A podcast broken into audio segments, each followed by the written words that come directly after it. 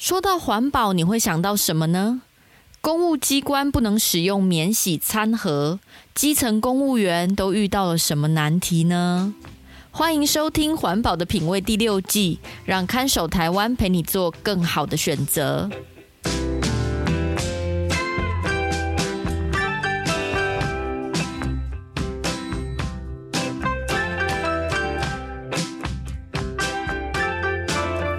各位听众朋友，大家好，我是看守台湾的允嘉。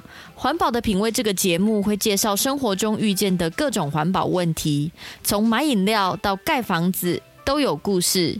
收听节目，帮助您打造健康、无毒、低冲击的生活。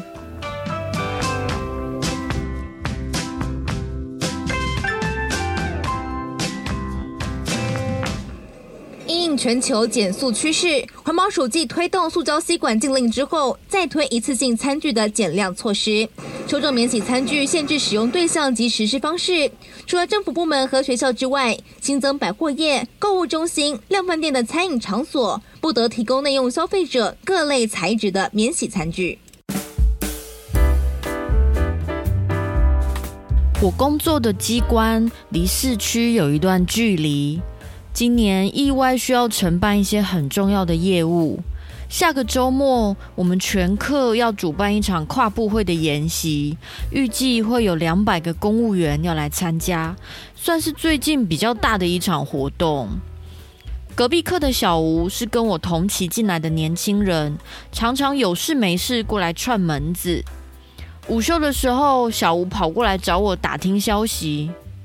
嗯，哎、这次跨部会演习，你你是负责什么工作啊？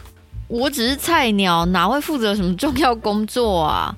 主要就是安排讲师住宿啊，门口接待，订一下便当，还有拍照啊。小吴听到我要负责订便当，一脸幸灾乐祸的表情，嘻嘻笑着说：“啊，你负责订便当哦？哇，你们学姐对你很照顾哦。”给他把最重要的任务交给你耶，订便当这种事吼，不是人才是没有办法的啦。在讲什么？两百人的便当是要提早订，没错啦，但是也没有多难吧？我大学社团办活动的时候，也有负责订过便当啊。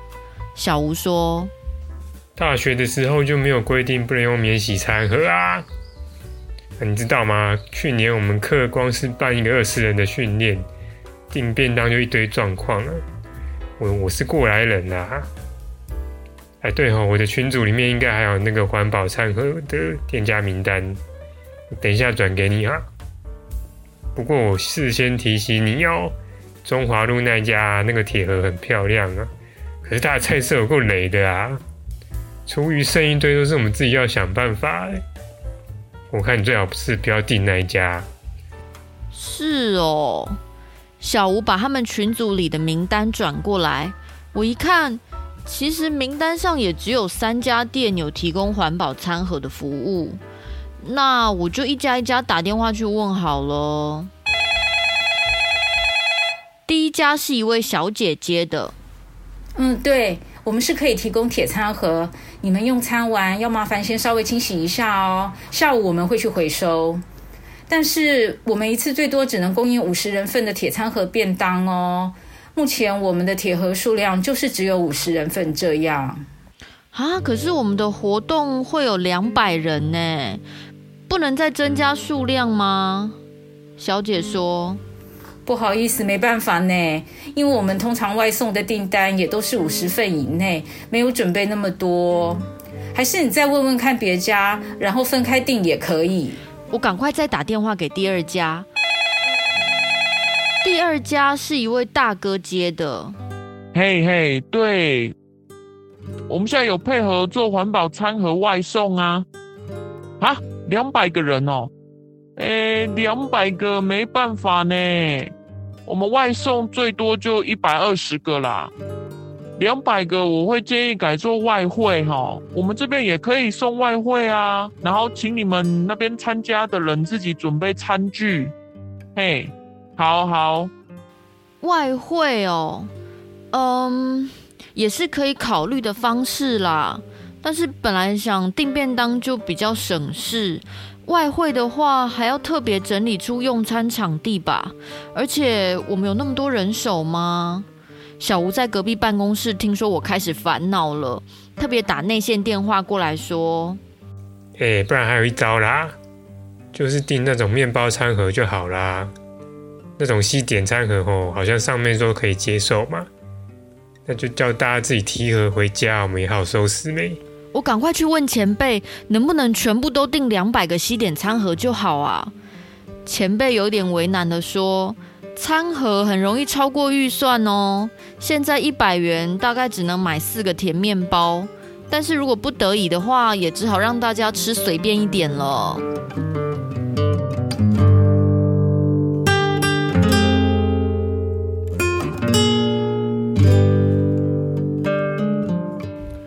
一番斟酌之后，因为场地和人力的限制，研习当天我们还是决定订西点餐盒。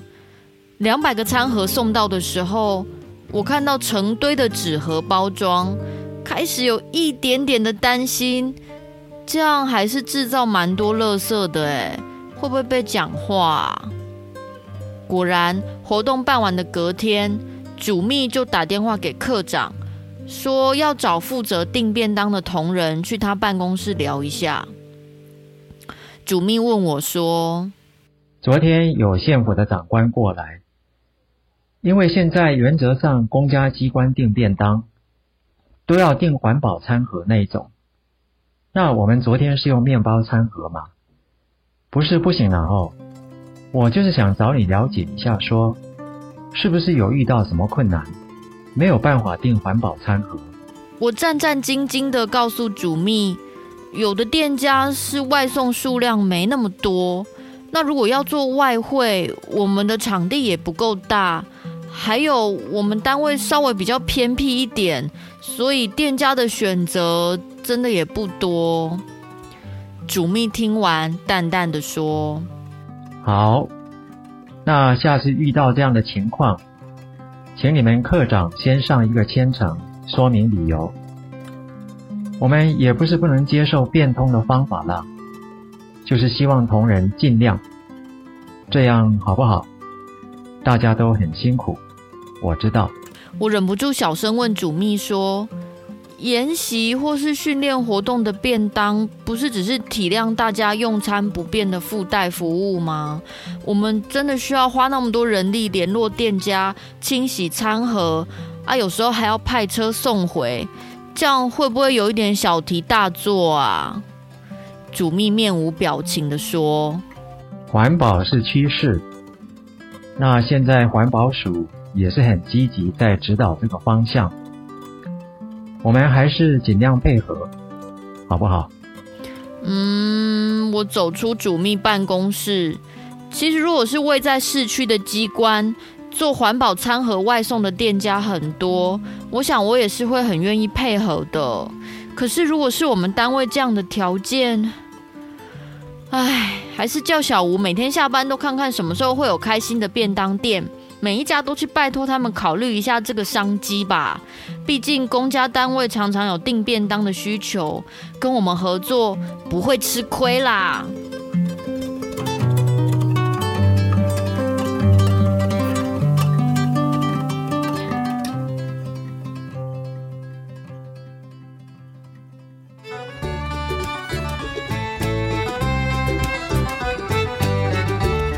欢迎回到《环保的品味》第六季，我是看守台湾的允嘉。公家机关现用免洗餐具，其实不是这一两年才开始在讲的事情，而是一个很长期渐进的过程，一直到现在也还在慢慢扩大办理当中。我相信不是公务人员的听众朋友，听到政府单位和学校都要使用环保餐具，一定会觉得是很好的政策啊，一定也都会支持。不过，实际在这些公家单位上班和生活的人，面对强制大家改变生活习惯的政策，多多少少呢会遭遇执行上的困难，或是心理上有一些困惑。还蛮需要支持环保的人去同理跟提供参考的解决方案。去年呢、环保署有发布一项指引，希望政府或学校单位举办会议或训练活动时，不再使用任何的免洗餐具，而且要在去年十二月三十一号之前回报实施的方式。环保署的建议是说，可以订购铁盒便当，或是订购外汇服务，再不然就请各单位自己提供餐具给与会者使用。我到 PTT 上看了一下网络论坛对这项指引的回应，确实有不少可能是活动承办人员的网友提出了一些疑问，像是用纸餐盒也可以回收，到底是哪里不环保啊？或是如果改成发餐券，让与会者自己去找东西吃，这样可以吗？还有增加的业务跟保管便当盒的责任归属等等琐事，该怎么去消化？那根据去年年底的新闻报道，最后大概有四分之一的公家机关有回报自己的实施方案，大部分没有回报实施的机关则表示，最大的困难是找不到适合的便当厂商。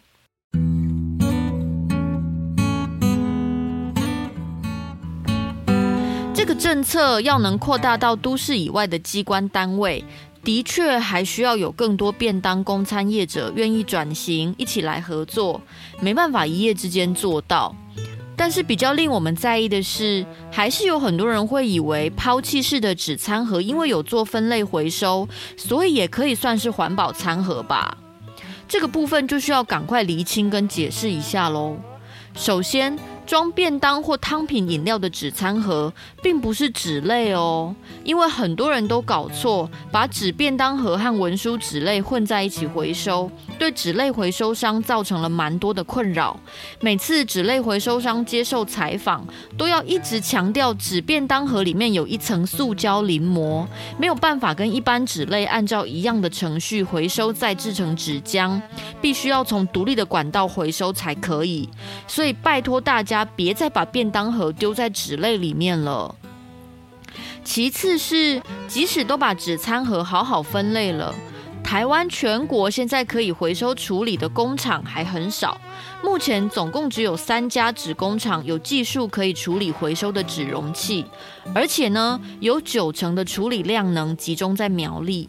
其他县市回收的纸容器，如果都要送到苗栗，运费其实是蛮可观的，可能会造成回收业者认为不划算。有些人可能就会直接送去一般垃圾焚化，不送去回收。这就让我非常好奇，现在台湾的纸容器回收率到底高不高呢？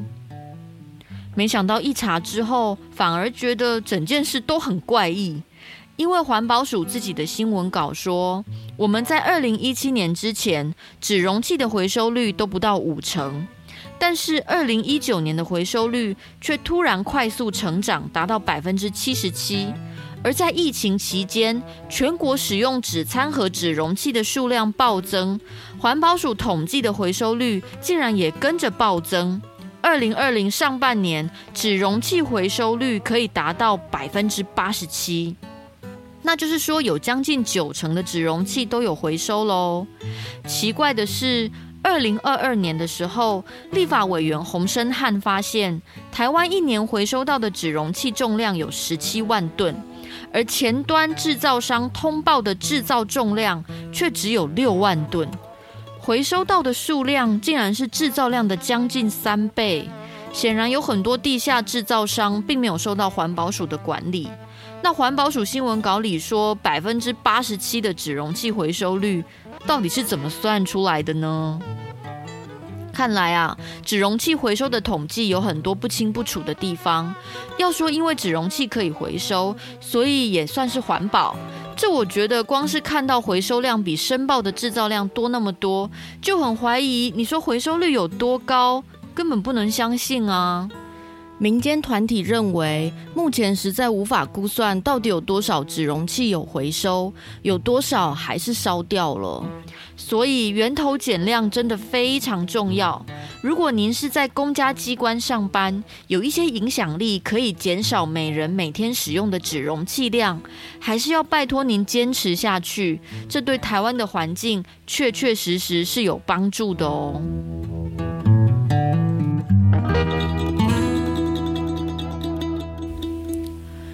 纸容器的议题还有很多资讯可以跟大家分享，我们今天先停在这里，下个礼拜再继续探讨纸容器可能的替代品，还有目前回收体系的问题。看守台湾是这二十年来最关注废弃物处理政策的公民团体。如果你想知道这个节目背后的起源和其他我们在做的事，欢迎到看守台湾的网页看看最新的议题调查成果哦。